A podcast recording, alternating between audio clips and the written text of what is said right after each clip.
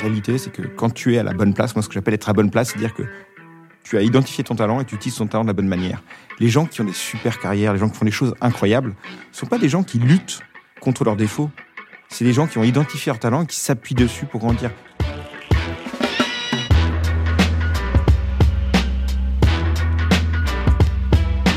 Pour notre second épisode, j'ai rencontré Philippe de Chanville, fondateur et CEO de Mano Mano, une place de marché en ligne spécialisée dans le domaine du bricolage et du jardinage. En moins de 10 ans, l'entreprise a levé 725 millions de dollars et elle fait aujourd'hui partie des rares startups françaises valorisées à plus de 2 milliards de dollars. Au moment où cet épisode est enregistré, Luca participe à la finale des championnats du monde de hockey sur glace avec la sélection espagnole et donc n'a pas pu être présent pour cette rencontre. Je vous souhaite une bonne écoute et j'espère que cet échange passionnant vous inspirera. Vous commencez votre parcours en faisant une école de commerce ou un master? J'ai fait deux ans à Lille.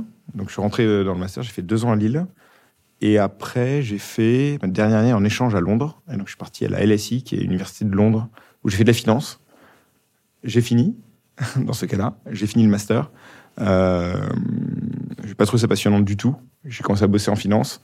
Et au bout de quatre mois, je, au bout de quatre ans, pardon, c'est quatre mois, je me suis dit que vraiment c'était pas le truc fait pour moi. En fait, en Angleterre, c'est hyper intéressant quand tu veux faire de la finance. Euh, ils t'obligent à passer des qualifications professionnelles dans ton job. Ce qui est hyper intéressant, c'est qu'ils prennent pour des métiers de la finance, du M&A ou du conseil, ils prennent des gens qui ont n'importe quel background. Donc, un background sport, un background de. Euh, j'ai des gens qui des, des paléontologues avec moi qui sont rentrés dans le cabinet de conseil financier en M&A, des gens qui ont des backgrounds en psychologie, en lettres classiques, en grec ancien. Et tout le monde rentre en même temps à la même promo pour faire de l'audit ou du M&A. Et ensuite, ils te forment dans ton métier. Et tu es obligé de passer des diplômes d'expert comptable le soir, le week-end, en plus de ton boulot. Et au bout de 3-4 ans, tu es diplômé, certifié. Et tu peux avoir accès au reste des métiers de, de l'univers. Et dans votre tête, c'était pour justement aller dans le monde de la finance, dans un fonds d'investissement Ou c'était plus pour l'avoir en, en, sous le pied et puis non. faire ce que vous vouliez? Euh, Dans les années, donc on est dans les années 2000 quand j'ai fait ça, et dans les années 2000, ce qui était à la mode, en tout cas ce que dont les gens parlaient, c'était euh, aller dans le monde de la finance. Et donc euh, le, le, rêve de tout le monde, c'était de travailler chez Goldman Sachs ou euh, Lehman à l'époque en M&A ou dans Fusac. Et et moi, j'étais comme tout le monde, j'avais envie de faire ça, j'avais envie d'essayer. Il paraît que c'était hyper intéressant et très attirant. Bon, et puis dans les faits, j'en suis revenu. Vous faites quoi du coup après? Donc j'ai fait la LSI. Après la LSI, j'ai fait 4 ans dans un cabinet d'audit qui avait euh, plein de branches et pas mal d'activités. J'ai commencé par faire un truc qui était un peu spécifique à l'Angleterre, qui était la gestion d'avoirs criminels. Grosso modo, on allait que, on débarquait avec les policiers à 5 heures du matin, ils enfonçaient la porte, ils arrêtaient le gars, nous on prenait possession de tous ces avoirs, je parle de euh, dealers ou de euh, criminels en col blanc, on chopait les voitures de sport, leurs hôtels, euh, leurs avoirs. Plus exotique que j'ai eu, c'est une collection de cannes à pêche qui valait des millions d'euros. Bref, tu chopes tout ça, et notamment sous les avoirs qui sont des entreprises, et tu les gères derrière pour, en attendant le procès, pour que si jamais le procès échoue, euh, il ne puisse pas être reproché euh, au procureur d'avoir mal géré en attendant les actifs de la personne. Et puis, une fois que la personne est condamnée, ça permet de confisquer formellement tous ces biens-là et de mettre de l'argent, euh, des sommes importantes d'argent euh, dans les caisses de l'État. Ok, donc c'était public, c'était c'était pas une boîte privée qui faisait ça. C'est une boîte privée qui le faisait pour le compte de l'État. De l'État. Ok, donc c'était du ok du traitement. D'accord. Et ça c'était pour la même boîte d'audit, enfin. Ouais. Et puis j'ai fait ça, puis après j'ai fait du M&A. Ok. Euh, donc c'est les métiers classiques que tu fais dans ces... quand tu es jeune et que tu commences. Et ensuite je suis parti dans un fonds d'investissement où j'ai travaillé, euh, je sais deux ou trois ans. Et j'ai été viré du jour au lendemain au moment de la crise en 2008, Lehman. Et euh, on a perdu un tiers de la valeur des actifs qu'on gérait en trois mois. Et donc, ils ont dû faire un petit nettoyage rapide. Et à la mode anglo-saxonne, t'es prévenu le jeudi pour le partir le vendredi. What? Ok. Ça, c'était pendant la crise. De... Donc, vous avez vécu, enfin, vous avez subi directement la, la crise de 2008 des subprimes. Ah, bah, j'ai sauté, ouais. Ok. Et la après... même semaine, okay. la même semaine, mon appart a cramé et j'étais licencié. Mais non. Sympa, hein Excellent. Enfin, excellent. Euh impressionnant. Marrant. Et, et du coup, vous repartiez dans, enfin, à ce moment-là, vous repartez dans, dans, le, dans le monde de la finance ou vous créez Mano Mano? Non, à ce moment-là, je me dis, euh, j'étais à Londres, j'allais me marier. J'appelle ma femme qui était sur le point, elle devait démissionner la semaine d'après de son job en France pour me rejoindre à Londres. Je l'appelle, lui dis, écoute, on va peut-être revoir les plans parce que là, euh, imprévu. Euh, c'est pas le problème de l'appart, c'est plutôt le problème du job. Et, euh, et on change nos plans, on se dit, bah, c'est pas grave, on, va s'installer en France après notre mariage, pas de problème. Euh, donc je cherche à travailler en France. et je trouve au bout de, je sais pas, 3-4 mois, un job dans un fonds d'investissement en France qui était qui s'appelait Otium et qui est un fonds d'investissement spécialisé dans les startups dans le monde notamment du loisir et des places de marché. Et en fait, on a créé le fonds. Euh, c'est le fonds de Pierre-Edouard Sterrin, donc, qui était un entrepreneur qui était le patron de Smartbox à l'époque, avec coffre cadeau. Et il venait de créer son fonds. Il y avait une personne dans le fonds et qui m'a recruté. J'étais le premier salarié du fonds après le patron. Et euh, on est monté à 3-4 personnes. Ok. Et dans ce fonds-là, donc quand on dit que c'est spécialisé dans les startups, c'est quoi? C'est vous faites de l'évaluation, enfin, de, l'évaluation, vous les accompagnez pour des levées de fonds, vous investissez dans ces startups-là euh? Deux choses. Un, le métier numéro un, c'est d'investir. Donc on avait des capitaux qui étaient grosso modo les profits de Smartbox qui étaient réinvestis dans des startups. À l'époque, c'était comme la fourchette, je sais pas, ça te parle, ou des boîtes euh, similaires. Et puis une autre activité qu'on faisait à côté aussi, comme c'était très, euh, très entrepreneurial comme style, et c'était la l'état d'esprit de Piadoir, c'est aujourd'hui ça s'appelle un startup studio. On crée en interne des startups. On allait chercher des gens qu'on trouvait compétents pour être des directeurs de startups ou des, des, des, fondateurs. On leur donnait un business model, on leur donnait du financement et euh, vous les laissiez développer. Et ils partaient. Et, et ça, c'est c'est vous qui avez une idée en tête d'une enfin d'une activité à créer ou c'est la dépendamment de la personne que vous recrutiez pour ce les deux les deux, mon capitaine. Donc, soit quelqu'un arrivait, nous, venait nous voir avec un projet déjà ficelé, une équipe, et il voulait juste des capitaux, et si on aimait, on finançait. Soit c'est nous qui avions une idée parce qu'on voyait ce qui se passait ailleurs, des modèles qui marchaient bien. À l'époque, on a lancé par exemple un, clone de Groupon. Je sais pas, ça parle Groupon. Groupon, c'est de l'achat, euh, c'est de l'achat groupé avec des discounts derrière. Euh, donc, on avait pris pour ça euh, un truc, un combo assez improbable de deux entrepreneurs américains qui avaient lancé déjà quelque chose de similaire en Australie parce que le jour, ils bossaient dans les fonds d'investissement et la nuit, ils avaient créé leur business. Ils cherchaient où ils pouvaient créer un business en anglais qui leur permettre de travailler la nuit. Ils se sont dit, on va le créer en Australie parce qu'avec les fuseaux horaires, ça marche bien. Et donc, euh, ils ont créé boutique en Australie. Ok, mais ça, ça a l'air. Euh, enfin, cette expérience dans le fonds d'investissement, ça avait l'air fun, non? C'est en plein milieu. Enfin, c'est en plein boom des startups, enfin, de, du monde de la startup. Hyper sympa hyper sympa. Ça te permet de connaître ce qu'est le monde de l'investissement, ça te permet de connaître euh, le financement et les problématiques de croissance. Euh, après, on va pas se mentir. Ce qui compte dans un métier, c'est pas est-ce que c'est sympa. Il y a plein d'environnements sympas. Je te donne un exemple. Euh, je suis sûr que, que le hockey sur glace, c'est sympa. Par contre, la question, c'est est-ce que c'est fait pour toi ou pas? Est-ce que ça correspond à ton talent? C'est ça la vraie question. Et en fait, j'y ai passé 3-4 ans et je me suis vite rendu compte que, ou pas, parce que 4 ans, c'est pas vite, mais qu'en fait, ça, ne correspondait pas du tout à mon talent. Et tout l'enjeu, c'est d'apprendre à se connaître. Et dans ce métier d'investissement, euh, tu as un rôle où tu vérifies ce que font les autres, tu cherches à diversifier ton risque, à le limiter au maximum, et surtout tu ne fais pas, tu regardes les autres faire. Ce qui était l'inverse de ce que je pensais être mon talent, qui était à la fois d'être dans du management, dans l'action, euh, et surtout pas dans la partie plutôt euh, jugement, reporting. Mais comment vous savez que, que, votre rôle c'était d'être dans l'action, dans le management, alors que vous n'aviez pas eu d'expérience au précédent de, de, ça? Enfin, Vous avez toujours été dans les fonds d'investissement ou dans le monde de la finance? Excellente question, bravo, perspicace. Alors, je vais te raconter la manière c'est arrivé. Euh, j'avais donc à l'époque 30 ans et je me posais des questions sur mon, mon avenir dans le monde de l'investissement. Et je trouvais que c'était intéressant. Je voyais des gens passionnants, mais je me disais que j'avais pas l'impression de progresser énormément. Et j'ai commencé à me poser beaucoup de questions. Et j'étais un jour à une conférence vraiment par hasard sur le leadership où euh, le conférencier disait bah, écoutez, euh, pour être un bon manager, un bon leader, il faut savoir où est votre talent. Et pour répondre à la question où est votre talent, il faut être capable de répondre à la question quand est-ce qu'on vous a dit que ce que vous avez fait est exceptionnel, que ça sort de l'ordinaire? Mais même à 30 ans, on t'a pas forcément dit très souvent dans ta vie. Et en tout cas, quand moi j'ai regardé les 8 années euh, de vie professionnelle derrière moi, on me l'avait jamais dit dans ma vie professionnelle. Par contre, par ailleurs, dans ma vie privée, on m'avait dit deux, trois fois que ce que j'avais fait était exceptionnel. Une fois, chef scout, j'ai fait beaucoup de scoutisme et j'emmenais euh, beaucoup les enfants, les jeunes, mais aussi des amis qui venaient m'aider, les parents, euh, toute la hiérarchie, et tout le monde trouvait que ça se passait super bien et les gens ont gardé des souvenirs pendant des, années. Et puis j'ai fait pas mal de raids d'aventure, en moto, en 4x4, euh, en Mongolie, euh, je suis parti pas mal d'endroits. Et les gens me disaient toujours, mais ah, c'est assez, assez, étonnant ce que tu as fait, tu as pris des risques, tu es allé loin, tu as fait des choses que mal de gens n'auraient pas fait. Je dis pas que c'est exceptionnel, mais par contre, ça sort de l'ordinaire. Et donc, quand tu regardes ce que ça veut dire, bah, scoutisme, c'est du management, en fait. C'est de l'action. Raid d'aventure, en 4x4, en moto, c'est euh, goût du risque, action. Organisation.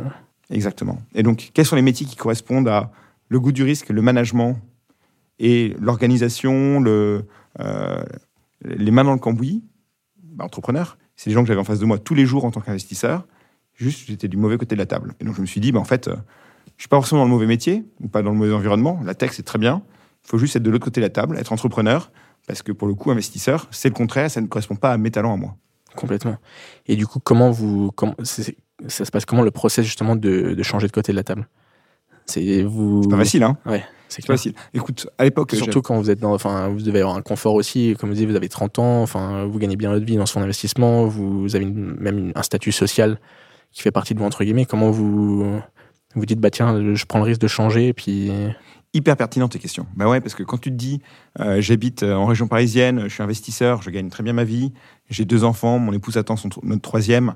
euh, Est-ce que vraiment c'est le moment d'aller changer ma carte de visite et de dire à mes potes, euh, alors là, je suis plus investisseur dans un fonds d'investissement euh, et je porte plus une cravate tous les jours. Non, là maintenant, je, je suis vendeur de quincaillerie sur Internet. Le statut social change. Dans les dîners, on ne parle plus de la même manière. C'est amusant, hein mais c'est pas grave. vraiment, Oui, bien sûr. Bien sûr. ça c'est quelque chose que vous aviez, euh, enfin, que, que, qui vous est souci à la base ou pas du tout enfin, non. Non, c'est quelque chose qui me fait sourire. Vraiment, c'est quelque chose qui me fait sourire parce que c'est vraiment des questions d'apparence. Euh, ce qui m'intéressait plus, c'était de voir, et ça, c'est un truc euh, incroyable à vivre. C'est de voir à la minute où tu commences à te dire, ok, je me concentre sur mon projet, quelque chose que moi j'ai envie de faire en tant qu'entrepreneur. Dans mon cas, c'était entrepreneur, et je commence à travailler sur mon projet. Et là, tout d'un coup, parce que tu fais quelque chose pour lequel tu te sens fait, ton énergie, ta concentration est décuplée tout d'un coup, ça avance. Et je pense que tu l'as vécu en tant qu'entrepreneur. Si tu te sens fait pour ça, quand tu commences à faire un projet pour lequel tu as le talent requis, tu te sens complètement à ta place et tu as plein d'idées, tu as plein d'initiatives. Complètement. Tu n'as pas peur, tu sais que tu es en train de faire la bonne chose. Tu te Exactement. sens à ta place. Mais ça peut être compliqué aussi quand les gens qui t'entourent, bah, ils comprennent pas. Enfin, de- Alors la chance, c'est que oui, c'est vrai. Mais euh, j'avais 32 ans à l'époque. Mm. J'étais marié, j'avais deux enfants déjà, et je me disais, bah, en fait, ma vie est déjà partie. Enfin, je suis parti. Mm. Et euh, ce qui compte pour moi, c'est quelques personnes qui me sont proches et qui me soutiennent. Et les autres, écoute, euh, ils jugeront comme ils l'entendent. Complètement. Mais c'est clair, cette, euh, enfin, l'énergie qui est décuplée, c'est comme si tu te sens vivant, tu, tu te sens vivant et tu peux, t'es super content de te lever le matin, tu peux dormir trois heures et t'es, t'es- t'es, hum, c'est plus fort que toi entre guillemets. T'es, une sorte, une, une force qui, qui te pousse et qui te, t'es, t'es- je trouve qu'il y a une lucidité, il y a un, enfin, Ouais. c'est, c'est, En fait, difficile à décrire, mais c'est vrai que hum, c'est, c'est spécial, je trouve. C'est- Surtout quand tu as eu l'expérience, enfin, c'est ça aussi qui permet, je pense, de, de, de se rendre compte de ça, c'est quand tu as l'expérience avant aussi d'avoir fait quelque chose où justement tu pas ça. Où tu où Ouais. un peu, enfin, pas à l'inverse, mais où tu, où tu enfin, moi, ce que, ce que j'appelle te chercher, comme tu dis, trouver ton talent. Mais tu te rends compte, enfin, tu, tu découvres des sensations, tu découvres des feelings, tu découvres de comment tu réagir face à, comment tu réagis face à une situation. Moi, le hockey, à un moment donné, où, pareil, j'avais cette sensation quand je suis parti au Québec, aux États-Unis, où je me suis dit, mais je redécouvre le sport, en fait. Enfin, ça n'a rien à voir en, en Europe, en France en particulier, et au Canada, aux États-Unis. Ça n'a rien à voir. Et je me sentais vraiment à ma place parce que les coachs cherchaient à développer des hommes en premier et pas des joueurs de hockey. Et c'était euh, une personne en premier, un étudiant en second et un joueur de hockey en troisième. Intéressant. Si le Ah joueur de hockey il est pas bon, forcément il n'intégrera pas l'équipe. Mais par contre, si c'est pas quelqu'un qui a du caractère, qui a un- des traits de leadership ou qui rassemble, bah il fera pas partie de l'équipe non plus, même s'il est très bon. Sauf si t'es vraiment le, le, le- le joueur numéro un mondial. Si t'as pas les notes pour se poursuivre, bah, Ça marchera ça marchera, ça marchera pas non plus. En France, c'est l'inverse. Si t'as pas les notes pour suivre et que, enfin, tu vois que tu ta personnalité, euh, on s'en fout, c'est ton, c'est- c'était un joueur de hockey, tu sers à jouer au hockey. Tu as technique. ouais. Exactement, t'as la technique et puis on, enfin, et, et, et je trouvais et quand je suis revenu jouer en France en pro, bah ça, ça m'a marqué. où Je me suis dit mais je me sens pas du tout à ma place. Au début, c'est dur de l'accepter. Où tu dis mais je comprends. Enfin, j'ai eu du mal moi à me le dire et à me dire mais il faut que j'aille. J'ai envie de faire autre chose. Et quand tu fais autre chose et que comme comme vous dites, tu tu découvres. euh, tu, sens ton énergie se décupler et tu sens que tu vas vraiment en fait dans le sens du courant. Tu, tu, vas plus à contre courant, tu prends le sens du courant. Mais tu dis mais c'est grâce aussi à, enfin, aux expériences euh, précédentes. Et trois choses là-dessus, tu as complètement raison. La première, c'est quand tu dis aller dans le sens du courant. La réalité, c'est que quand tu es à la bonne place, moi, ce que j'appelle être à bonne place, c'est dire que tu as identifié ton talent et tu utilises ton talent de la bonne manière. Les gens qui ont des super carrières, les gens qui font des choses incroyables, ne sont pas des gens qui luttent contre leurs défauts. C'est des gens qui ont identifié leur talent et qui s'appuient dessus pour grandir. Tu peux pas être bon en tout et c'est pas le but. Les gens qui font des choses incroyables sont des gens qui, sont, qui, ont, qui ont su trouver leur talent et s'appuyer dessus pour se développer. Et il y a plein de manières, une fois que tu as identifié ton talent, euh, d'avancer. Complètement. Et la deuxième chose, c'est que euh, une même personne, quand elle n'a pas identifié son talent et qu'elle n'est pas à la bonne place, et je prends l'exemple qui était mon cas dans le monde de la finance, tu peux avoir sur le front le post-it de euh, nul. Parce que, en fait, tu fais quelque chose qui n'est pas vraiment fait pour toi, tu n'as pas une appétence incroyable pour le sujet. Donc tu vas manquer un peu de sens d'initiative parce que euh, c'est pas le truc qui te fait vraiment triper. Comme tu as ce manque de sens d'initiative, bah, tu vas pas avoir des résultats incroyables, donc tu vas pas avoir beaucoup de reconnaissance. Quand tu n'as pas beaucoup de reconnaissance, tu es encore moins motivé et tu as encore moins, moins d'initiative, moins de confiance, donc encore moins de résultats, donc encore moins de reconnaissance. Et ça, c'est un cercle vertueux qui fait qu'à la fin, tu as sur le front ce post-it de euh, mauvais à mettre au placard. Alors que la même personne, quand tu utilises ton talent et que tu as la bonne place, tu fais les choses avec envie, avec naturel, parce que c'est la chose pour laquelle tu te sens fait. dans le flow, comme tu disais. Et donc, comme c'est à la bonne place, tu as des initiatives, tu as des idées. Donc, tu as un peu de résultats. Donc, tu reçois un peu de reconnaissance et de gratitude. Et les gens te disent Ah, mais c'est bien ce que tu fais, etc. Ça te motive encore plus et tu sens que c'est la bonne chose. Et donc, tu as cette énergie. Et donc, et ça, c'est un cercle vertueux qui te fait grandir, monter. C'est une dynamique qui se crée. La même personne peut être vue comme nulle à un endroit et brillant dans un autre. C'est reste la même personne. Elle n'était pas moins bonne avant et meilleure après. Mais complètement. Moi, c'est ce que j'ai ressenti en tout cas quand je joue au hockey justement et j'ai compris que c'était le moment d'arrêter. Je me suis dit c'est le moment d'arrêter justement parce qu'en fait je me sens pas bien. Donc j'ai pas confiance. Donc comme comme vous le dites, j'ai moins enfin j'ai moins envie de participer au projet d'équipe. Donc en fait, je savais que je, enfin, je me disais mais je peux pas être bon comme je veux être bon là-dedans. Et je me disais il faut vraiment que je, enfin, faut que je change et que je fasse ailleurs. Exactement. Puis que je fasse quelque chose comme vous disiez, enfin comme vous disiez qui qui, qui est en harmonie avec moi-même. Ou, et ça ne veut pas dire qu'on va faire dès le début, mais au moins de se laisser la, le, le, temps et puis d'apprendre à se connaître, comme vous le disiez. Où tu trouves que tu es à la bonne place. Exactement. Et tu sais, c'est ça, tu parlais de coach tout à l'heure, mais le rôle d'un manager, et nous, tu vois, dans le monde de l'entreprise, est ce que j'ai mis comme fondamentaux euh, sur l'esprit de, service, du management chez nous, c'est l'esprit de service. Les managers sont là pour être au service des équipes. Euh, l'individu, l'entreprise est au service de l'humain et de la personne les individus sont, les, managers sont au service de leurs équipes et les individus sont au service du collectif. Et c'est ça qui fait que ça marche. Et c'est dans cet ordre-là que ça fonctionne.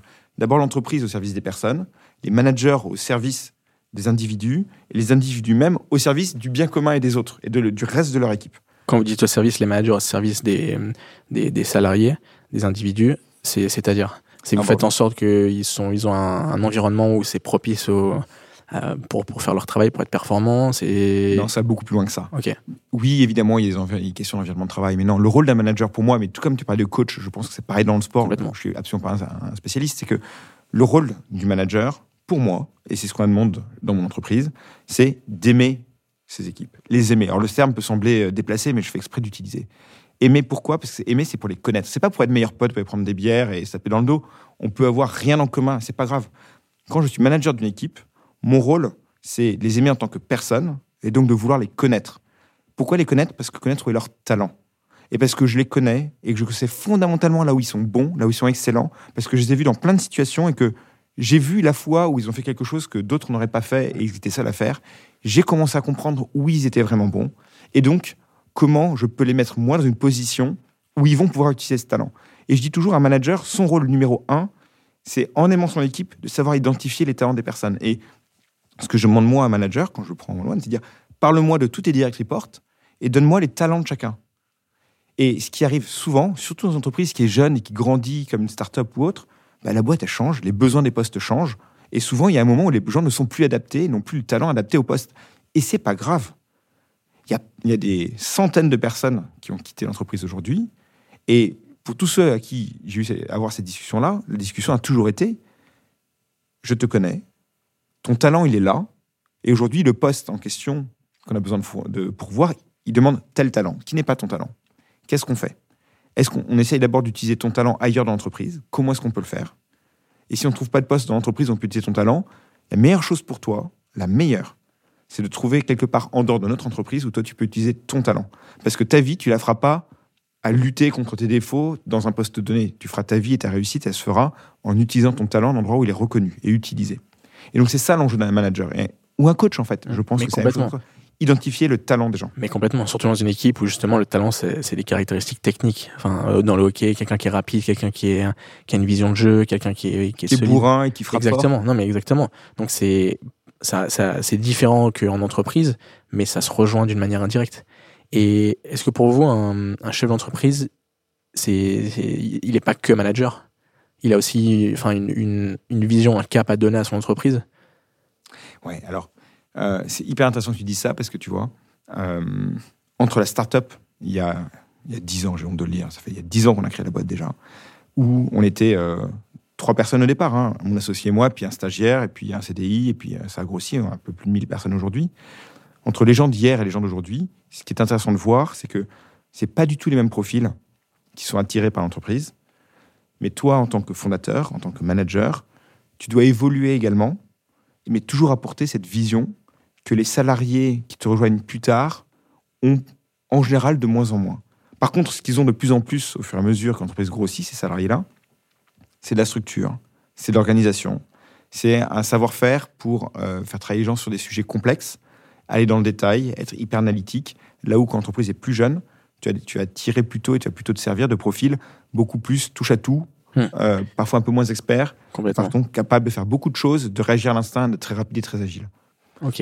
Et ton rôle ne change pas par contre. Ton rôle, c'est d'animer, de donner la vision, la direction et s'assurer que ça reste cohérent par rapport à un plan que tu auras tracé. Ok. Super intéressant. Et comment vous, comment vous décrirez Mano Mano à, à quelqu'un qui a, qui a jamais entendu parler de l'entreprise? Enfin, Comment vous décrirez le, le, le, le cœur de l'activité de, de votre entreprise? Mano Mano, c'est une entreprise qui vend tout simplement du matériel de bricolage et de jardinage sur Internet. C'est une manière simple de le dire. Et ensuite, d'un point de vue un poil plus technique, donc c'est une boîte 100% tech, donc on est que sur Internet. Donc notre entreprise a plus de 50% des ingénieurs qui développent un site. On a aussi évidemment des relations avec des, marques et des fournisseurs qui viennent vendre leur matériel sur Mano Mano. Et techniquement, on a une place de marché, ce qui veut dire qu'on ne stocke aucun produit, mais on est purement dans la mise en relation entre la meilleure offre qu'on va trouver sur, identifier sur le marché et les besoins des clients.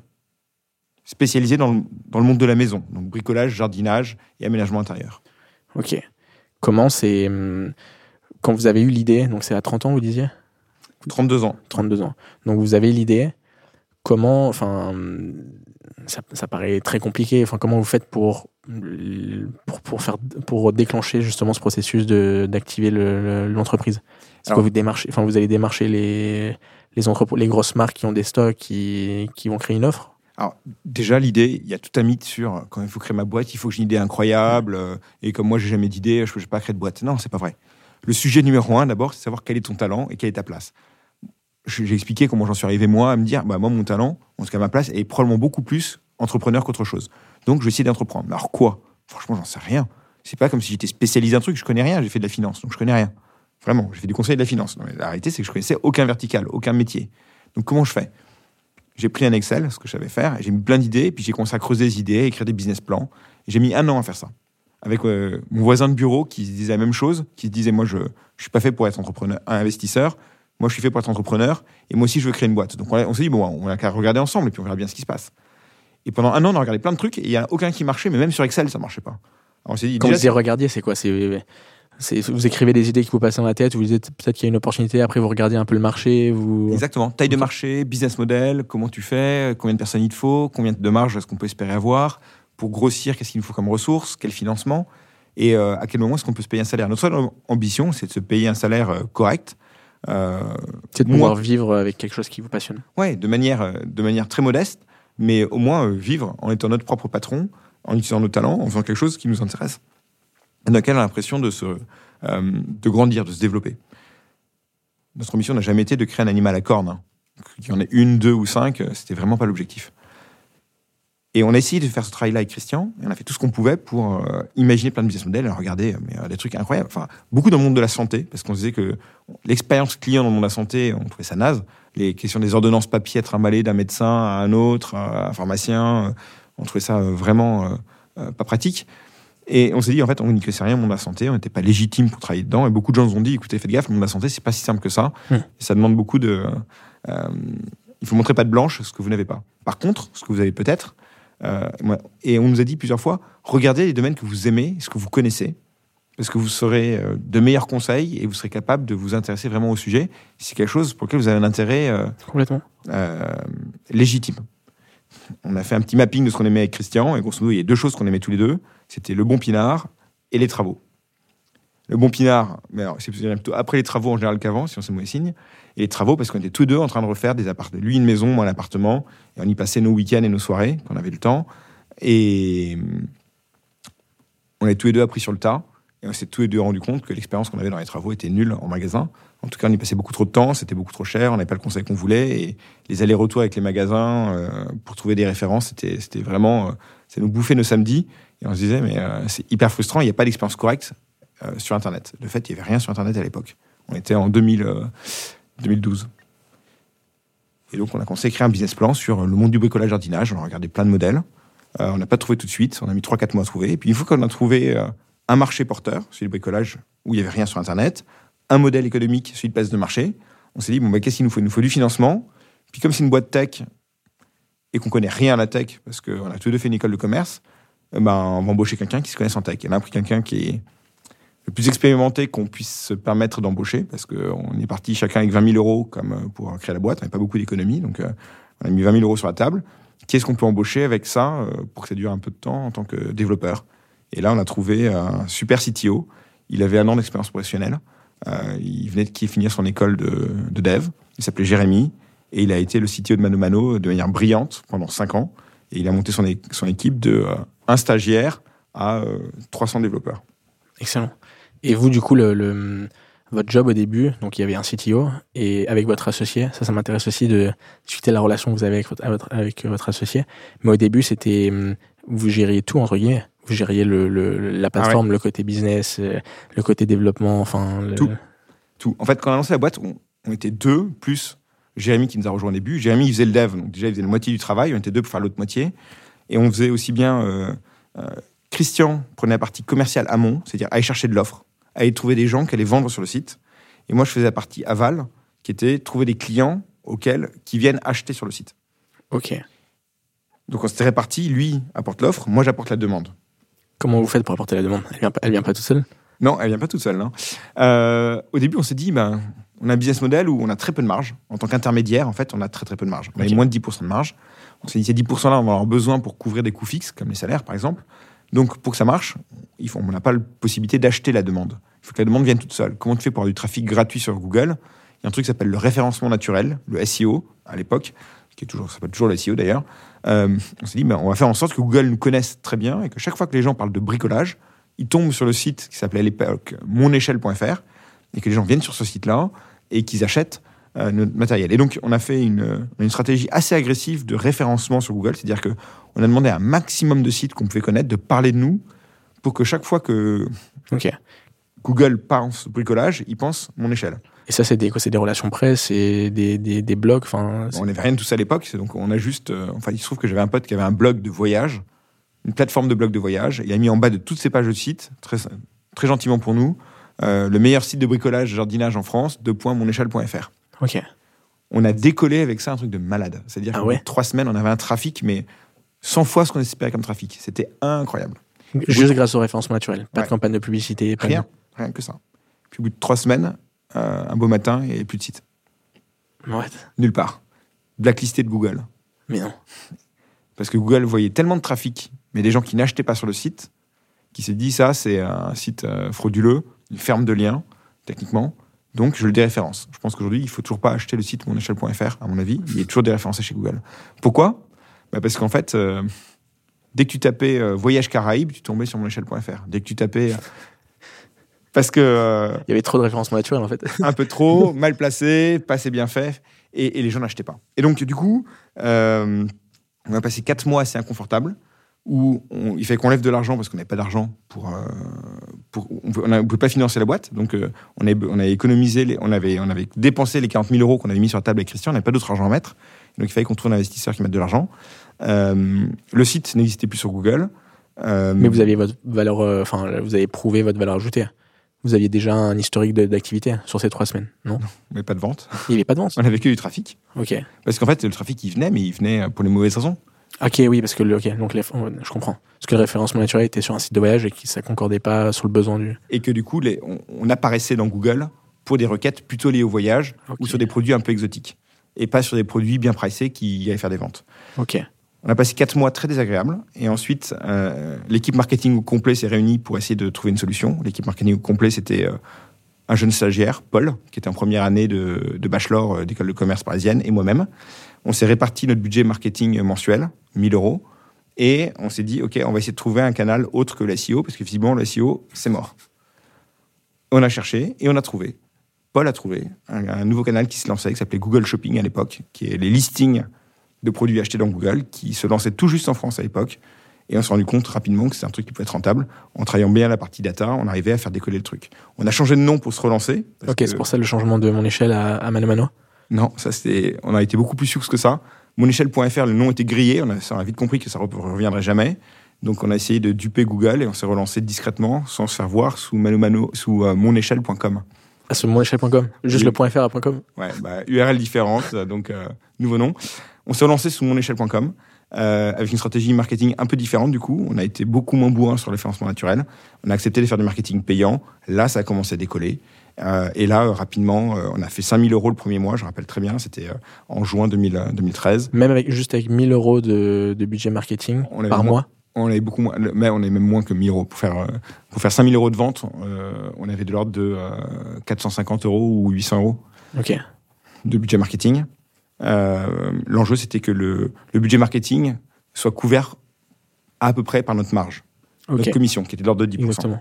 Pour attirer le client. C'est ça, exactement. Ok. En espérant que le client revienne après gratuitement et que. euh, Mais quand vous dites que justement sur le service vous faites très peu de marge, moi je pensais qu'au contraire, comme vous n'avez pas de stock, bah, et que vous avez plus de marge. Parce que vous n'avez pas du coup les, les infrastructures à payer, vous n'avez pas du tout Ouais. les échanges. Enfin, Et non, très peu de marge, ouais, mais du coup, euh, le marchand, c'est lui qui a tous ces coûts-là. Ces coûts-là, il faut bien qu'ils amortissent. Et sa marge à lui, elle n'est pas infinie. Donc, si c'est lui qui porte ces coûts-là, il n'est pas prêt à te payer euh, beaucoup de marge pour faire juste. euh, et comment vous définissez votre marge face au, justement aux marchands? C'est vous qui venez et qui disent bah, nous on veut prendre ça, ou c'est eux qui vous disent de manière naturelle euh, Enfin, vous adaptez au marché ou? Non. Alors, nous, on a des grilles tarifaires qui sont, euh, qui sont hyper claires et au tout début, je, au tout début, je veux dire. dont on ne déroge pas. Et puis, au tout début, tu regardes ce qui se fait sur les autres places de marché qui existent, Ok, où tu as des benchmarks qui sont entre 5 et 15 ok. Vous Nous, on s'est mis le plus bas possible. Euh, il fait bien qu'on vive un peu quand même, mais on s'est mis le plus bas possible pour pouvoir attirer les marchands. Et puis, plus tu deviens gros, plus ils grossissent grâce à toi, plus ils sont prêts à payer parce qu'ils voient qu'il y a de la valeur chez toi. complètement. Et hum, quand est-ce que justement, donc vous parlez, vous, avez, vous commencez à faire 5 000 euros de chiffre d'affaires ou de bénéfices, euh, quand est-ce que ça a commencé vraiment Vous vous êtes dit, d'accord, euh, c'est lancé, et vous commencez à créer une équipe et vous vous développez? 5 000 en juin, 15 000 en juillet, 25 000 en août, Ça, c'est de 50 000 CA? en septembre. Ça, c'est les ventes. Ok. Ouais. C'est les, c'est pas notre commission, mais c'est les ventes qu'on faisait. Et euh, en décembre, on, faisait trois- on a fait 300 000. Décembre 2000, euh, 2012. Donc à peu près 6 mois. 2013, 2013, 2013. En six mois, on est passé de 0 à 300 000 euros par mois. Donc là, on a vu la croissance. Et donc, on savait qu'on était capable de faire euh, euh, des beaux chiffres. Et ça tombe bien parce qu'on n'a plus d'argent, qui fait qu'on relève de l'argent à nouveau auprès d'investisseurs. Et c'est là où on a fait rentrer, donc début 2014, euh, les premiers fonds d'investissement. Ok. Et hum, du, donc du coup, Mano Mano, c'est- enfin monéchelle.fr, ça a démarré. Vous, donc vous, étiez deux. Même aujourd'hui, vous êtes deux, mais c'est Ouais, un collectif dont vous étiez deux et vous avez décidé ensemble de, de le créer. Ah, on était deux collègues de bureau dans un même fonds d'investissement. La journée de euh, 8h30 à 18h, on bossait euh, pour le fonds. Et à partir de, enfin, c'était un peu plus que 18h. Le soir, on se retrouvait vers 20h, 20h30. On quittait le bureau. On est dans un bar d'hôtel euh, qui était à mi-chemin entre chez lui et chez moi, où il y avait un Wi-Fi gratos. Et euh, on se posait là avec nos ordinateurs et on faisait notre business plan et on travaillait sur notre projet. Ça On compliqué ça avec les enfants. non 20h30 à minuit euh, pendant, euh, pendant, pendant six mois. Donc vous voyez pas trop votre famille pendant. C'est difficile, mais en même temps, euh, c'est difficile parce qu'on avait deux boulots en parallèle. Par contre, euh, les fondamentaux de la création de la boîte, ça a toujours été, euh, on crée cette entreprise parce que pour que l'entreprise soit au service de l'humain, ce que je disais tout à l'heure. Et pour nous, on l'a créée parce qu'on voulait ce qu'on appelait arrêter de perdre des points de vie. C'est quoi? C'est l'impression de courir comme un rat dans un, euh, dans un labyrinthe ou un hamster dans une roue, à, perdre euh, du temps à cause du stress, à cause de pression malsaine, euh, à pas voir notre famille et n'être que, entre guillemets, que salarié et, et n'en rien retirer de positif. Ce qu'on voulait, c'était être beaucoup plus maître de notre destin, utiliser notre talent là où on pensait qu'il était, et on s'était mis comme principe et comme règle avec Christian, on ne travaille ni le soir ni le week-end. Alors tout le monde te dit, mais non, mais attends, t'es entrepreneur, tu travailles comme un fou, euh, tu vas pas ta famille, tu sacrifies tout à ta boîte. On, on s'avait mis cette règle depuis le début, ni soir, ni week-end. Quand vous étiez quand vous êtes rentré à 100% sur le sur la boîte. À partir du moment où on a commencé à boîte à 100%. Ouais, euh, tant qu'on était encore salarié dans le fond, on n'a pas trop le choix. Fait qu'on travaillait dans la journée, mais euh, dans le fond. Mais euh, à partir du moment où on a commencé à travailler pour nous, c'était ni soir ni week-end. Alors, ça m'arrive régulièrement de me lever à 5 h du matin, c'est ni soir ni week-end, pour travailler de 5 à 7 avant que les enfants se lèvent, et après, euh, je rentre au travail après avoir petit déjeuner avec eux. Euh, mais globalement, on a vraiment respecté cette règle. Alors, il y a toujours des exceptions, notamment Bien dans la levée de fonds, mais on a, on a vraiment globalement respecté cette règle de euh, la vie de famille prime. Et hormis énorme urgence, il n'y a absolument pas de raison euh, d'être contacté. Alors, c'est pas que nous, hein, c'est toute la boîte. Aujourd'hui, on appelle ça le droit à la déconnexion. Mais en fait, ça a toujours existé pour nous. Et c'est vital. Pourquoi? Un, parce que je crois pas que tu puisses être bon en étant tout le temps connecté dans ton taf et, et en déconnectant jamais. Deuxièmement, parce que, encore une fois, l'entreprise est là pour être au service de l'humain. Et je le dis, je le répète, parce que c'est pas euh, l'humain qui est au service de l'entreprise. Les individus sont au service d'un collectif pour le faire grandir. Mais ils sont pas asservis à ce collectif. Or, le rôle et la raison d'être de l'entreprise, pour moi, c'est de permettre à l'homme, à l'individu, à l'humain, de se développer. Et donc, euh, pour ça, l'entreprise et le travail est un outil au service de l'homme. Et l'homme est, au service de Le collectif. la collectivité, ouais. Mais le travail, mais l'homme n'est pas au service du travail. C'est- Mhm. C'est bien ça qui est différent. Et donc, en, en disant ça, on s'est dit, Christian, bah, si, on a vu comment, euh, et on savait très bien notre expérience passée, parce qu'on a quand même travaillé à peu près 10 ans avant de lancer la boîte, qu'un mauvais management, une ambiance de travail trop stressante, ça a un impact hyper négatif sur un individu, mais au-delà de l'individu, sur un individu et sa relation de couple, parce que quand tu es stressé tous les soirs et que tu es pris la tête au travail, ou que tu n'es jamais présent, euh, parce que tu es, obligé d'être tous les soirs à des trucs de travail, etc., ben, en fait, ta vie de couple, elle en pâtit forcément. Et euh, par ricochet, évidemment, ta vie, ta relation avec tes enfants. Et donc, en fait, juste un, mauvais management, une mauvaise vie professionnelle a clairement un impact sur ta vie personnelle, sans pas être ta santé, mais sur ta vie de couple et ta vie de famille. Puis même sur les choses qui sont pas mesurables, sur les performances de la, enfin, de la société, enfin, de l'entreprise, sur, euh, sur plein de trucs. En plus, derrière, mais euh, moi, je suis persuadé qu'il faut des gens euh, épanouis bien à leur place et avec leur talent pour que l'entreprise se développe bien. C'est certain. Et les gens seront, si les gens sont bien à leur place, ils seront meilleurs s'ils sont équilibrés. Mais même au-delà de ça, tu as un impact à travers euh, ton management sur pas que les personnes que tu vois, mais tout leur écosystème familial autour. Donc avec Christian, notre, notre motto à nous, c'était nous, on veut préserver notre famille, on fait ça pour nos familles, on gagnera jamais beaucoup d'argent. On était parti en se disant, si on arrive à se payer 50 000 euros, on sera très content. Donc c'était pas un- vous n'avez pas l'objectif de créer la boîte et de la revendre. euh, Ah cinq non. Ah non, c'était pas... Ah, euh, on n'avait rien contre la créer et la revendre. Oui, oui. Mais en se disant, euh, on va créer une quincaillerie en ligne, euh, ce sera pas forcément. euh, on n'est pas en train de créer Google ou, euh, ou Spotify. hein. C'est, euh, on, on crée juste une boîte qui euh, Qui simple et qui répond à un vrai besoin client. Et oui, il y a du potentiel, sinon on le ferait pas. Mais on s'est jamais dit que ça allait devenir euh, une licorne ou je sais pas quoi, ou une vache. Ou.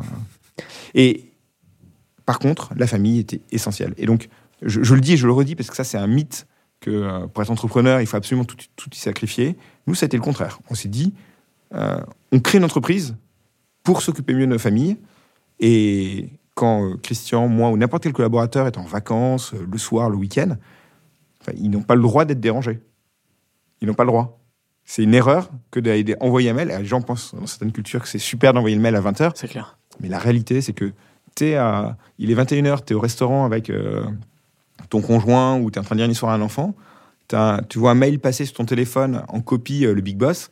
Tu as déjà la moitié de ton cerveau qui est parti et qui est en train de réfléchir. Ouais, oui, oui, c'était le problème, il faut que je lui réponde. Bah, dès que j'ai fini mon truc, là, je me dépêche, puis je renvoie un mail, comme ça, je montre que je suis vraiment sur la balle. Que je... Hey, on est samedi soir, tu as ta vie de famille.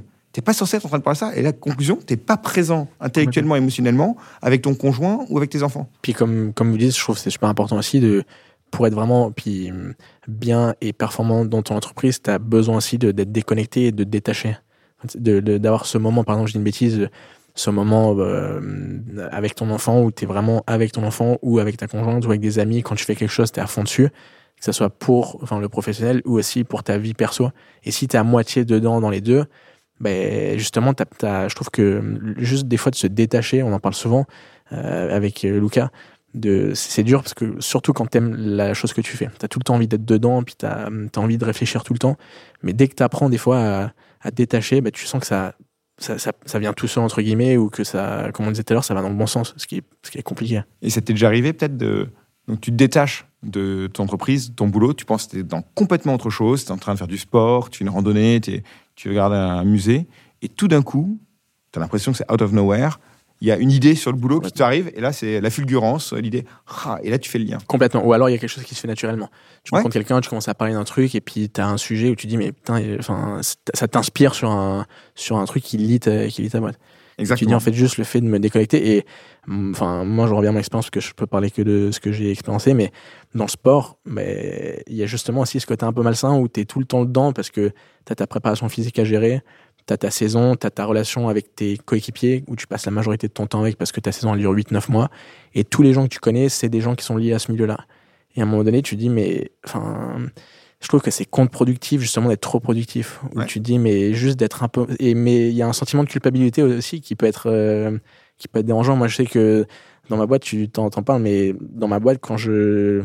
Au début, quand je travaillais pas le week-end ou quand je fallait que je fasse un truc, mais je le faisais pas euh, le soir, etc., je me disais, putain, j'aurais pu gagner, enfin, j'aurais pu le faire là, passer à autre chose. Et c'est compliqué de se dire, mais non, euh, il y a un moment, enfin, tu, tu, tu contrôles. Au mieux de, de laisser la situation te contrôler, tu la contrôles et tu apprends aussi à savoir quand est-ce que c'est important de le faire, quand est-ce que c'est pas important de le faire. Et puis ça t'oblige, à- en faisant ça, ça t'oblige à limiter plus ton temps, donc à prioriser plus et mieux, et à te rendre compte qu'en fait, l'efficacité, c'est pas une question de combien de choses tu fais, mais est-ce que tu fais les bonnes choses, les bons sujets. Et en prenant du recul, tu es meilleur pour prioriser et choisir ce qu'il faut faire, et ce qui en fait n'a aucun sens. C'est clair. Et même des fois prendre le temps de, de penser. Moi, ça me, il y a des fois où j'ai une bêtise, je suis en train de faire un mail et je me dis, il faut que je le fasse vite, je le fais vite. Et juste les fois de, de lever les yeux de mon ordi 10 minutes et de réfléchir, de laisser mes, mes idées venir tout seul, tu peux culpabiliser parce que tu dis, j'ai l'impression de rien faire. Mais en fait, au bout de, comme je dis, au bout de 10 minutes, 15 minutes, il y a un truc qui tombe et tu dis, punaise, enfin, ça m'a permis d'a- En fait. Exactement. Et si, et, mais si je, dois, et si je dois écrire le mail maintenant, je vais faire quelque chose de très différent de ce que j'aurais écrit. Il y a ça et il y a un autre sujet. Tu as raison sur euh, prendre le temps. Donc prendre le temps, se donner le temps et, et pas se laisser mettre dans la seringue par la tasse des choses, la liste des choses à faire, qui est de toute façon deux choses. Elle est infinie Exactement. et ce n'est pas faisable dans les temps impartis. Donc de toute façon, tu es obligé de faire des choix. Ce qui est dommage, c'est si tu laisses ta boîte mail décider pour toi de ce qui est important. Donc euh, là, le, ou ton Slack ou ce que tu veux. Donc euh, ce qui est important, c'est toi qui fasses ces choix de priorisation. Et, et le deuxième sujet par rapport à ça, c'est que c'est hyper important dans ton, euh, en tant qu'entrepreneur, je trouve, non seulement de prendre ce temps-là, mais aussi de sortir la tête du guidon et de, et de revoir euh, ce que l'anglais appelle le big picture. C'est- l'image globale de ce que tu es en train de faire et te reposer la question de temps en temps, mais attends, mais où est-ce que je vais et pourquoi est-ce que je fais ça? Est-ce que vraiment, avec ce que j'ai appris au fur et à mesure ces derniers jours, ces dernières semaines, est-ce que vraiment les décisions que j'ai prises il y a une semaine, 15 jours, 3 mois, de faire ça dans cette direction-là, est-ce que c'est vraiment la bonne chose à faire, en fait? Et ce que je trouve qui détruit le plus de valeur souvent, c'est que l'idée initiale était bonne, le contexte a changé, tu as appris des nouvelles choses, tu vois de nouvelles choses, mais tu continues à faire comme avant parce que tu veux délivrer, délivrer, délivrer, Tu l'adaptes pas. Ouais. Sans se rendre compte qu'en fait, il faut prendre un, un temps de recul et se dire attends, je continue à foncer quand même malade, mais en fait, là, j'aurais dû changer un peu ma trajectoire. Or, je suis toujours sur la trajectoire que j'ai définie il y a quelques temps. Et donc, prendre du recul, s'inspirer de ce qui existe autour, voir ce que font les autres, Confronter aussi un peu, euh, je trouve. euh, c'est ça qui fait gagner le plus de temps et d'efficacité, alors qu'on a l'impression d'en perdre. Paradoxal. Exactement. Puis c'est ce qui fait peur aussi.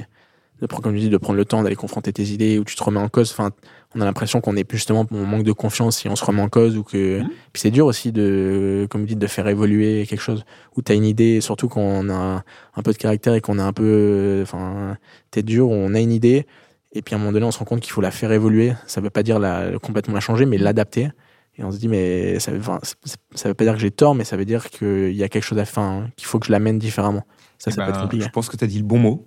Tu as dit le mot tort. Et derrière ça, c'est une question d'ego, je pense. Complètement. Et je pense que le pire euh, ennemi d'un entrepreneur, c'est pas son salarié, c'est pas le fisc, c'est pas, c'est son ego, c'est son orgueil.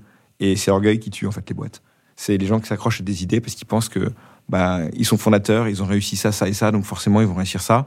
Et puis euh, quelqu'un qui a le meilleur de lever le doigt et qui dit mais t'es sûr de ce que tu fais là? Parce que moi j'ai l'impression que Ah, tais-toi, je sais, moi je suis fondateur, j'ai déjà fait ça, c'est bon. Mais non, en fait. Mais comme partout, hein, je trouve, comme par exemple, je dis une bêtise, mais comme en politique, où il y a des gens qui défendent des idées, euh, ils peuvent défendre des idées 10 ans, et puis à un moment donné, ils voient que justement l'idée ou, ou le, le, le- enfin, le, le fondement de, de leur pensée, ils voient que ben, justement, ils sont en train de ça, enfin, qu'il faut qu'ils l'adaptent, et puis ils se disent, bah non, si je l'adapte, enfin, je c'est leur business qui part. Exactement, c'est Ouais, son ils business. perdent qui leur part. business. Ouais. Exactement, ils perdent leur boutique. Ouais. Mais c'est pour ça qu'il ne faut pas trop s'attendre à ce qu'ils changent d'avis ou qu'ils soient raisonnables ou qu'ils se rangent à des arguments rationnels. Euh, mais par contre, dans le business, tu peux. Dans le business, tu peux, à partir du moment où tu as compris que ton pire ennemi, c'est ton orgueil, euh, entoure-toi de gens meilleurs que toi. C'est la meilleure manière, et, et, et, en- conscience, et conscience que ces gens-là, tu les embauches parce qu'ils sont meilleurs que toi et qu'ils vont t'apprendre des choses. Et c'est la meilleure manière de t'assurer que tu prendras le moins de, décisions euh, euh, mauvaises pour la boîte. Complètement. Et on discutait, on avait un épisode on a fait avec euh, Emmanuel Dran, qui est le CEO de Poche Eco. Euh, il a écrit plusieurs bouquins sur l'économie, enfin sur l'alliance de, politique écologique avec la production dans l'industriel. Et hum, il nous disait justement de. hum, Enfin, il nous donnait un peu son expérience sur le management de sa boîte. et il parlait de, on est trop, on est trop pauvre pour acheter pas cher et on n'achète pas qu'un prix dans une boîte. Et j'avais trouvé ça super intéressant. Ou, enfin, souvent, même, même dans la relation salariale ou dans, un business, on, on, veut, on veut aller vers le moins cher, on veut aller vers euh, ce qui nous arrange. Et en fait, moi, par mon expérience, je me rends compte que bah, t'achètes pas qu'un prix non plus. T'achètes euh, un savoir-faire, t'achètes une histoire que tu vas pouvoir te servir, te raconter. Euh, t'achètes des, bah, vous, ça doit être des délais, euh, de la crédibilité sur un approvisionnement. Et je trouve qu'il y a beaucoup de. Et moi, le premier, où au début, je m'en rendais pas compte et je me disais, mais en tant que chef d'entreprise, mon objectif, c'est d'essayer de diminuer mon coût au maximum, d'augmenter ma marge. Et en fait, ça, c'est bien pour un temps. Et sur une, enfin, de manière pérenne, je me dis, mais en fait, ça, ça va pas là où moi je veux aller. En fait, je veux acheter justement un savoir-faire, un, produit qui a une valeur ajoutée. Et derrière, je sais qu'il y a des gens aussi qui sont prêts justement qui sont sensibles et qui sont prêts à, suivre cette démarche. Euh, je suis presque entièrement d'accord avec toi. Euh, presque entièrement. Parce que oui, tu as raison, mais en fait, la difficulté, c'est que euh, sur ces questions de, gestion des coûts et de la rentabilité, la réponse, je pense, elle est, elle est surtout pas euh, noire ou blanche. C'est-à-dire qu'elle n'est pas unique dans un sens. Euh, surtout pour une activité comme la tienne, où toi, ce que tu as privilégié, c'est le côté artisanal, le côté qualitatif, etc. Ce sera clairement très mis en avant, mais c'est pas forcément vrai pour tout dans une boîte. et donc, tout l'enjeu, en tout cas la profitabilité, vient de la capacité à différencier où est-ce que c'est vraiment important de mettre de la qualité, du temps, des efforts, et où est-ce qu'au contraire, là, il faut que je prenne des raccourcis, que j'aille vite, parce que je sais que ça va changer demain et que de toute façon, ça va changer régulièrement. Donc, euh, c'est pas là où je peux investir sur le long terme, parce que c'est, ça sert pas vraiment. J'en ai besoin, mais c'est pas un truc qui est très utile pour le client, ça se voit pas. Et c'est quelque chose que je peux changer régulièrement, et c'est peut-être parfois moins cher de le changer régulièrement que d'investir des heures. Et ça, je pense à certains trucs sur la tech ou des développements que tu as besoin de faire de temps en temps où euh, tu, sais, tu sais que tu auras besoin de les refaire, certains microservices ou autres, et ça sert à rien de chercher à, faire un truc nickel du premier coup. Euh, c'est là où était les questions un peu de, de, pourcentage de, qualité, et, et c'est ce que je trouve le plus difficile et le moins intellectuellement le moins satisfaisant, c'est de faire des compromis. Mais en fait, si tu veux avancer, typiquement dans le monde de la tech, quand tu fais du développement sur Internet, tu auras toujours une partie de ton code, tu dis ah, là c'est pas propre, c'est pas bien fait, ça tourne, mais bon, euh, ça pourrait tourner mieux, je prends le temps de le refaire mieux. Et pendant ce temps-là, tu fais pas d'autres trucs qui sont plus importants à faire progresser la boîte. Tant que ça marche, ça marche. Et il faut savoir à quel moment tu vas prendre de, temps et des ressources pour refaire un truc qui marche, pour que ça prenne plus de charge, que ça marche mieux. Ou au contraire, tu laisses vivre sa vie en disant de toute façon, dans un an, je reste passer à autre chose, donc euh, je laisse mourir de sa belle mort. Et ça, c'est du compromis et c'est pas facile. C'est très dur. C'est clair, c'est très dur. Puis, hum, enfin, justement, comme on disait, quand, quand, quand on a une vision puis qu'on a un cap, faire des compromis, c'est justement c'est pas ce qu'on cherche. Enfin, moi, j'ai l'impression que pour réaliser ma vision, pour réaliser mon objectif, bah, il faut que je fasse tout pour justement y arriver et faire des compromis. J'ai l'impression que ça, ça me, au début, j'ai l'impression que ça me ralentit, mais après, je me rends compte justement qu'en fait, ça me, tu prends un chemin différent, mais c'est pas parce que c'est différent que c'est moins bien. C'est, c'est que au contraire, tu vas avoir d'autres choses et ça va te permettre d'arriver peut-être plus vite ou même pas plus vite, mais plus, enfin mieux. Euh, prends, des gens complètement entiers, euh, que ce soit des Philip Stark, des, euh, je pense à Apple, je pense à Elon Musk, ou des gens comme ça, des entrepreneurs qui, qui, donnent l'impression d'être complètement entiers et, sans concession sur la qualité, l'exécution de leurs idées, de leurs produits, etc. Mais en fait, derrière, il y, a, des milliers de compromis.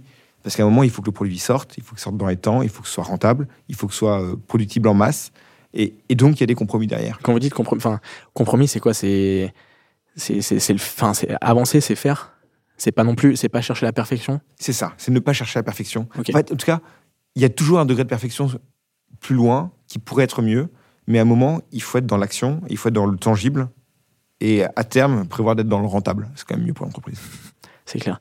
Mais c'est clair, moi, je on, enfin, par exemple, sur ce podcast, euh, au début, euh, enfin, on se posait beaucoup de questions est-ce qu'on le fait, est-ce qu'on le fait pas? Euh, Puis on écoutait plein d'autres podcasts justement pour pour un peu ce qu'ils faisaient et on avait un peu la critique facile. Et en fait, on se rend compte que quand on fait, c'est pas du tout la même chose. En fait, quand, quand tu fais, tu vois pas du tout les mêmes choses. tu découvres plein de trucs et tu te rends compte que bah, c'est pas du tout ce que tu avais dans ta tête. Mais je me rends compte surtout, on, en parlait juste avant de pourquoi j'avais arrêté mon master, c'est je me suis rendu compte qu'en faisant, enfin, c'est là où tu apprends le plus. Et en, en regardant aussi, c'est intéressant, Mais comme je l'ai dit, moi, on regardait, enfin, dans mon école, on regardait des gens qui n'avaient jamais fait, enfin, on regardait des gens qui n'avaient jamais fait. Donc, euh, c'est mais, compliqué. mais après, revenons sur les talents deux minutes, hein, parce qu'il y a des gens, pour le coup, qui sont des excellents consultants. Bien sûr. Et eux, ils sont pas faits pour faire, mais leur talent, ils, qu'ils sont capables de voir dans des gens qui font alors qu'eux-mêmes ne font pas, ils sont capables de voir ce qui est améliorable, là où ça vaut la peine de passer du temps, et comment ceux qui font peuvent améliorer ce qu'ils font.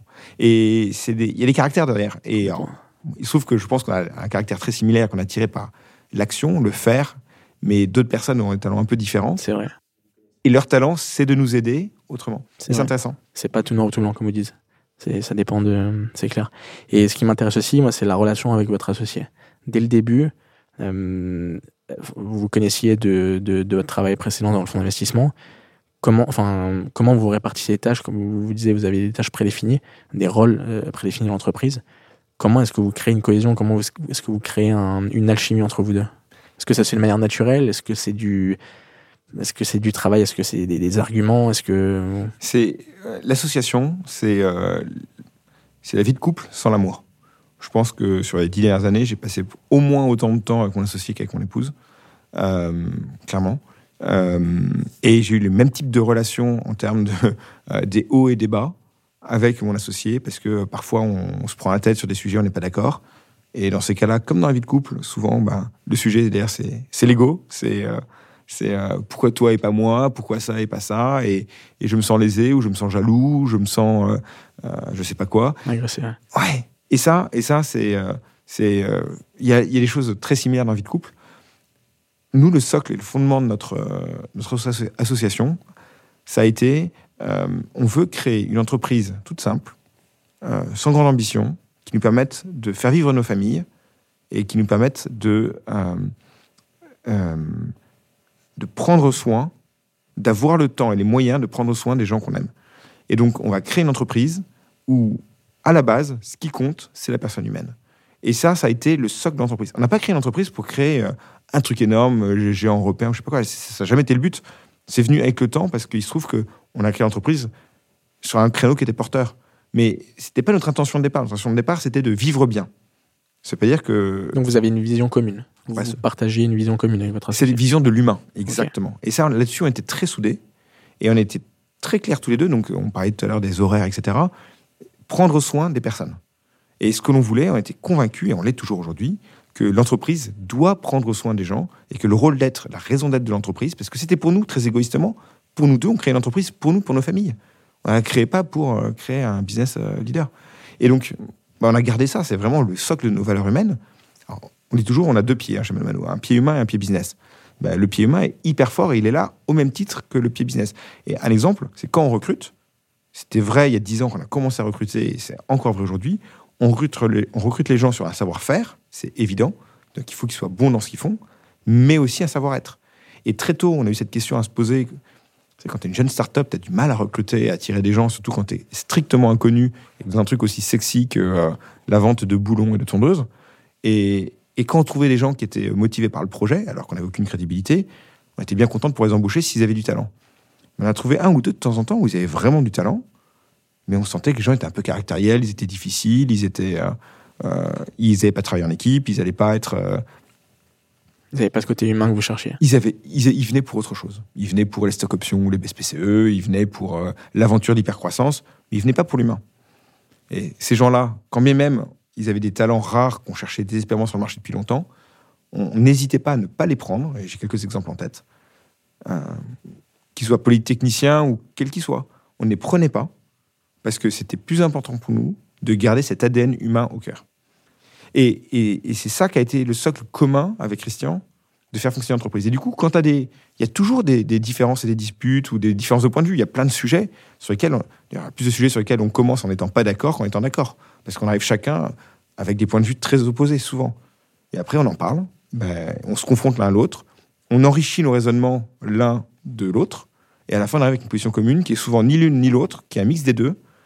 Euh, avec des, balanciers différents suivant les sujets, mais qui nous permettent d'arriver à une vraie, décision qui est souvent bien meilleure que c'était que l'un ou que l'autre qui est pris décision.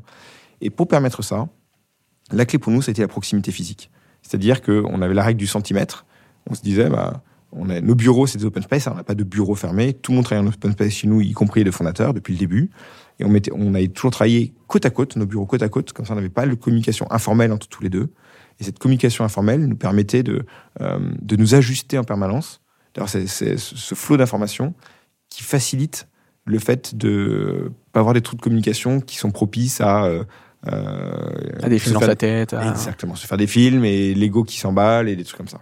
Ok, donc, donc euh, si, je, enfin, si je comprends bien, c'est les raisons d'être étaient communes et puis vous les aviez conservées tout au long du, de, de l'activité de Mano Mano et la, une communication claire et, hum, et authentique entre vous deux. Fréquente. Fréquente. fréquente et le, le, ce qui te sauve ta relation d'associé, c'est de savoir demander pardon et dire je me suis trompé. Parce que ça arrive à tout le monde. Et donc, euh, est-ce que tu as un associé qui sait te dire euh, excuse-moi, je me suis trompé, tu avais raison alors ça peut être, euh, excuse-moi, il n'y a pas toujours raison de s'excuser, mais excuse-moi, j'ai eu des, je me suis emballé, j'ai eu des mots trop forts, je ne pensais pas ce que je disais, ou je me suis vraiment trompé, ou là j'ai une réaction, j'aurais pas dû. Est-ce que, est-ce qu'il sait, comme dans une vie de couple, est-ce qu'il sait s'excuser? Est-ce que ton associé sait s'excuser, te demander pardon? Ça, c'est un bon test de savoir si est-ce que l'ego se mettra entre vous, ou est-ce que vous construirez une relation humaine forte? Saine. Ok. Et qu'est-ce que vous avez appris, vous, depuis, donc ça fait dix ans, vous disiez le, le, départ de Mano. C'est quoi les, les, grandes leçons ou les, les choses qui vous ont vraiment impacté euh, en tant que, en tant que chef d'entreprise? Même dans votre relation associée, dans les relations avec vos collaborateurs, euh, dans la réussite de, l'activité c'est... Écoute, je dirais pas que j'ai tout appris, mais avant, j'étais pas dans un métier qui était fait pour moi. J'étais pas manager et je ne faisais pas. Euh, j'ai tout appris, et du digital, et du management, le management, je dirais que j'ai appris dans le scoutisme auparavant, mais j'ai appris beaucoup, beaucoup de choses euh, grâce à Mano Mano. L'intérêt d'être dans une boîte qui se développe et qui grandit, c'est que tous les six mois, la boîte change et donc ton métier change. Et donc, tous les six mois, tu es confronté à des choses complètement différentes. Tu dois réorganiser ton agenda, euh, changer ce que tu fais, prendre ta liste de tes tâches et euh, soit les ventiler, soit les couper, mais faire de la place pour d'autres tâches nouvelles qui arrivent. Et ça, c'est fascinant. Et donc ça, c'est quelque chose qui te motive en permanence et fait que tu évolues en permanence. Et donc, euh, tu es forcément un faiseur au début. Au début, euh, avec Christian, le week-end, on revenait samedi matin et c'est nous qui faisions le ménage dans les bureaux, on nettoyait les toilettes. Le matin, les salariés arrivent, c'est ma femme qui arrivait avec des bouteilles d'eau et de coca parce qu'il n'y avait pas d'eau dans les bureaux. Donc, premier bureau, c'était euh, R-3 d'une tour à la Défense. Euh, entre le PC sécurité et le local poubelle. Je suis toujours pas sûr d'ailleurs que ce local avait le droit d'être loué. Il y avait une petite fenêtre qui donnait sur un chantier en face avec une immense tour en construction. Et la tour dans laquelle on était a été rasée depuis parce qu'elle était trop vétuste. Donc, ça donne une idée des locaux dans lesquels on était au départ. Mais c'était pas cher. Euh, bah, on n'avait pas les moyens. Et donc, on faisait tout. Et, le fait de. Voilà. Aujourd'hui, on fait beaucoup moins en tant qu'entrepreneur. Parce que la taille d'entreprise fait qu'il y a des gens beaucoup plus compétents que nous et qui ont beaucoup plus d'expérience, qui font, qui ont expérience et qui, qui, gèrent, eux, les équipes. Et donc, euh, on est dans un rôle qui est très différent. Et on apprend encore. Et c'est ce que j'allais dire. De, enfin, au bout de 5, 6, 7 ans, j'allais dire, l'activité reste la même, elle n'évolue elle, elle pas. Donc, L'activité de mano mano, non. Par contre, ton rôle d'entrepreneur, il change complètement. Au début, tu parles avec des business angels, après, à la fin, tu parles avec des fonds et des banques euh, ou les marchés. Euh, dans un premier cas, c'est toi qui fais. Maintenant, tu gères des managers de managers de managers. Euh, ça vous manque pas justement ce, enfin, ces, ces, premiers mois, ces premières années où vous faisiez, enfin, où vous faisiez Si, parce qu'on était faiseurs avec Christian. Si, ça manque. Donc vous le faites un peu encore d'une autre manière ou vous avez un peu arrêté justement de, de vraiment faire? Non, on le.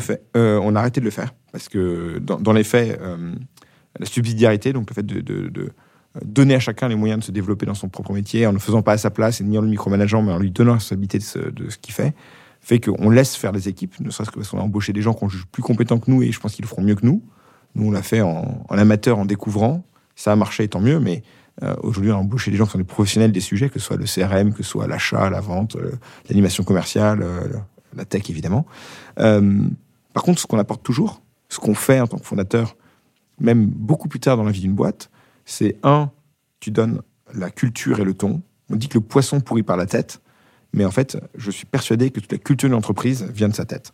Et des boîtes qui sont euh, très dures dans leur euh, style de management, des boîtes qui sont très chaleureuses, des boîtes qui savent prendre des décisions, des boîtes qui avancent trop vite sans se poser pour réfléchir. C'est fascinant à quel point on voit dans une boîte les travers des dirigeants euh, grossis et magnifiés. Et chez Mano Mano, ça loupe pas. Les travers de la boîte sont clairement ceux des dirigeants. Et ça, c'est hyper intéressant. Et donc, nous, notre rôle de fondateur, aujourd'hui, c'est donner la vision, donner, donner la culture, donc, donner la vision et continuer à mettre dans une équipe de gens qui sont des grands professionnels euh, un peu de l'agilité, de la souplesse et de euh, euh, du, du bias, de La fluidité. un tropisme pour l'action. C'est-à-dire euh, pas trop chercher à organiser, mais chercher à faire et à tester, à délivrer plutôt que trop réfléchir aux conséquences. Et ça, c'est notre rôle aujourd'hui de, de fondateur dans une boîte comme celle-là, où il faut s'assurer qu'on garde un rythme opérationnel qui soit euh, celui nécessaire d'une boîte qui n'est pas si grosse que ça. 1000 personnes, c'est pas si gros que ça. quand même. c'est pas petit, c'est pas petit non plus. Mais hum, euh, on parle, enfin, on parle, tout à l'heure, on parlait d'équilibre. Comment vous, est-ce que vous pensez que Mano Mano, ça fait partie de vous, ça fait partie de votre vie, parce que vous vous dites, je travaille pas le soir, je travaille pas les week-ends, mais ça fait aussi, enfin, ça, dit quelque chose sur vous. Le, moi, je suis convaincu qu'une entreprise, un chef d'entreprise, sa boîte, ça dit quelque chose sur son caractère, sur, euh, euh, sur sa vision, sur euh, sa personnalité. Est-ce que vous posez la question des fois de est-ce que vous avez envie d'autre chose? Ou est-ce que, hum, enfin, je sais pas comment poser la question, mais est-ce que vous, vous avez d'autres choses qui vous passionnent et vous mettez beaucoup de temps dessus? Est-ce que vous, qu'on a créé justement une boîte comme Mano qui est une, enfin, qui est, qui est une licorne française, qui a, comme vous dites, beaucoup de salariés, qui, est, qui, qui a une réussite, est-ce qu'à un moment donné, c'est, c'est, hum, on se pose dans sa tête, euh, est-ce que c'est, je veux continuer à aller là Est-ce que je veux faire autre chose Est-ce que je veux justement développer encore justement ce qu'il y a à développer? En fait, quand dans une boîte où le poste et le métier changent tous les mois, Mm. c'est fascinant. Et ça, et, et- et ça garde une vraie motivation, une vraie envie de continuer parce que tous les six mois, je commence à faire des choses que j'ai jamais faites avant. Et donc, ça me donne envie de continuer. Première chose. Deuxième chose, je suis entouré de gens que j'ai eu la chance de choisir moi personnellement. Et je trouve toutes des personnes géniales, pas que attachantes, mais des gens que je trouve très bons dans ce qu'ils font et qui m'apprennent des choses. Donc, j'apprends du métier, j'apprends des gens autour de moi. J'ai la chance dans un environnement que j'ai quand même pas mal choisi. Alors oui, bien sûr, parfois je me dis, euh, euh, bon, bah, ça fait dix ans, euh, je serais content de découvrir d'autres verticaux, d'autres métiers, euh, faire des choses différentes. J'en ai pas, j'en ai pas le temps aujourd'hui. Et l'envie m'en prend de temps en temps, mais j'y donne pas suite parce Ouais, que c'est c'est pas le moment. Et j'ai deux trois activités bénévoles à côté dans des associations qui m'occupent aussi et qui me permettent le week-end de faire d'autres choses, souvent plus avec mes enfants. Et d'un point de vue professionnel, là pour le coup, je, je serais incapable de me disperser, ou en tout cas si je le faisais, je pense que ce serait très mauvais et pour l'entreprise euh, et pour moi parce que je pense que je, je n'aurais du fruit nulle part. à part, le pro- à part le professionnel, c'est quoi justement les choses qui vous animent? Moi, j'aime bien la question de tout ce qui est autour de l'éducation et des enfants, des jeunes. Je me dis qu'en fait, euh, euh, le monde de demain, c'est le monde des, des jeunes d'aujourd'hui. Donc la question que je me pose, c'est comment est-ce qu'on s'assure pour, euh, pas forcément de transmettre, mais de, de faire naître dans les générations qui viennent euh, la bonne colonne vertébrale qui leur permettra d'être euh, une génération. Euh, j'ai pas envie d'utiliser le mot responsable parce que je trouve qu'il est trop galvaudé, c'est une tarte à la crème et tout le monde en parle. Et puis en plus, c'est vraiment le sujet de la génération qui vient, donc euh, c'est pas de ça dont j'ai envie de parler, mais une génération qui euh, euh, qui se laisse pas euh, avoir par le miroir aux alouettes euh, d'une euh, bien-pensance un peu trop facile euh, dans un monde qui reste hyper matérialiste.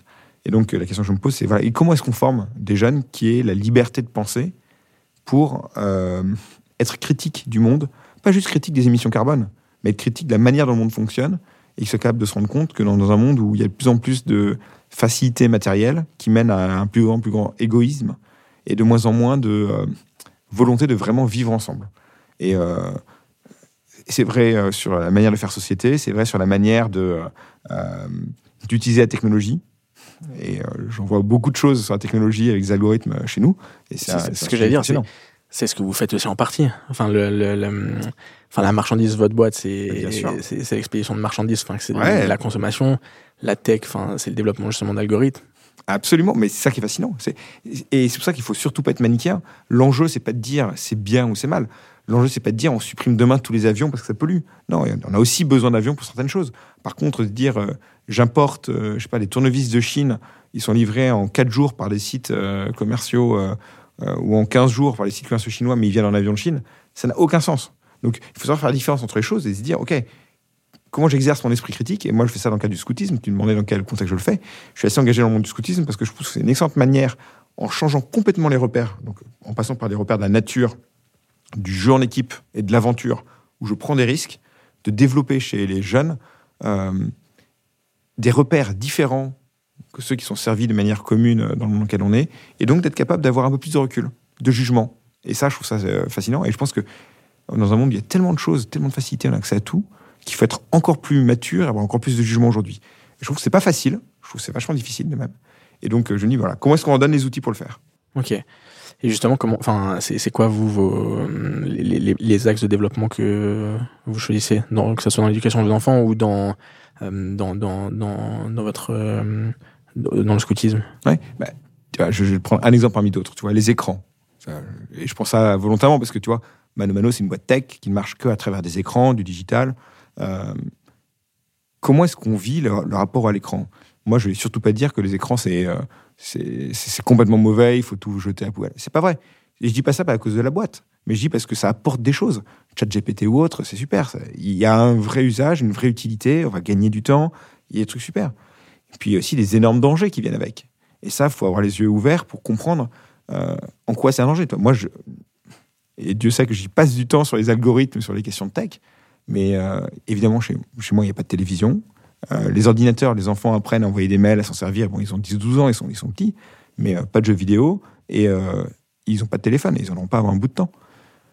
Parce que, pourquoi? Parce que je suis persuadé que, et pour l'avoir vu, en fait, pas je suis persuadé, je, sais qu'en fait, ça, tu peux l'apprendre plus tard si tu en as vraiment besoin. Quand on en aura besoin, et tu peux développer très vite des compétences en digital. Par contre, apprendre à lire, à réfléchir, à, entre guillemets, s'embêter, mais en fait, c'est juste prendre du recul par rapport à ce que tu vis, savoir s'occuper tout seul sans que ce soit l'écran qui t'occupe, euh, sans que ce soit un algorithme de. Euh, euh, sans, sans, que ce soit un algorithme de recommandation qui décide de ce sur quoi tu as passé les dix prochaines minutes, mais justement apprendre à être indépendant, ça c'est hyper important et ça se fait jeune.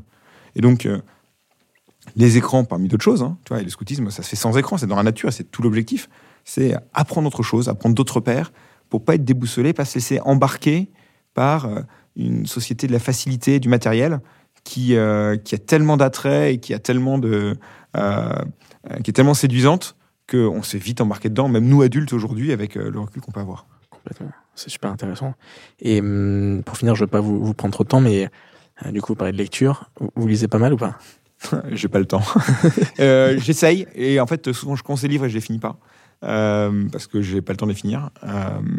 Il y a des livres qui vous ont marqué ou inspiré plus que d'autres? Quelques-uns. J'ai lu un bout de temps, mais il y avait un, un bouquin génial sur l'organisation de travail en équipe qui s'appelle Team of Teams, euh, d'un général américain qui a, qui a dirigé l'invasion américaine en Irak euh, il y a longtemps. Il, dirigeait les forces spéciales et donc il expliquait comment obtenir euh, la collaboration et un vrai impact au sein d'une équipe. Et il prenait comme exemple l'organisation qu'il avait créée des, forces spéciales américaines de l'armée pendant la guerre en Irak. Et c'était c'est fascinant de voir comment en fait, en responsabilisant les gens, en faisant, en leur faisant confiance, on arrive à quelque chose de bien plus efficace qu'en essayant d'avoir une méga programmation euh, à, à, la mode, euh, à, à, la mode, j'allais dire NASA, mais je pense qu'Elon Musk, ouais. ouais, Elon Musk a bien démontré que c'est le cas, euh, où, où, tu décides pour tout le monde et les gens sont des pions. Et donc, euh, donner à chacun la responsabilité qui revient. Ça, c'est un super bouquin, Team of Teams. Et là, je suis en train de lire un livre sur la, euh, sur un Russe qui, euh, qui était formé par le KGB pour être le, le premier infiltré euh, agent secret infiltré russe pendant la guerre froide, qui a intégré l'ENA et qui a ensuite euh, intégré le monde politique français. Et euh, j'ai pas fini le livre, donc j'ai pas la Comment il s'appelle? Le livre s'appelle, il s'appelait Girnov, l'agent russe. Et le son nom de famille c'est Girnov. J'ai okay. oublié le nom du, du bouquin. Okay. C'est un, un, pavé, hein. il est assez épais, mais euh, j'en suis au premier tiers. C'est fascinant de voir comment il est formé par le KGB pour, euh, pour intégrer l'ENA en France et, euh, être une taupe dans la société politique française. Excellent. Merci beaucoup d'avoir pris le temps d'écouter cet épisode jusqu'à la fin. Et on vous dit à lundi prochain pour une nouvelle rencontre.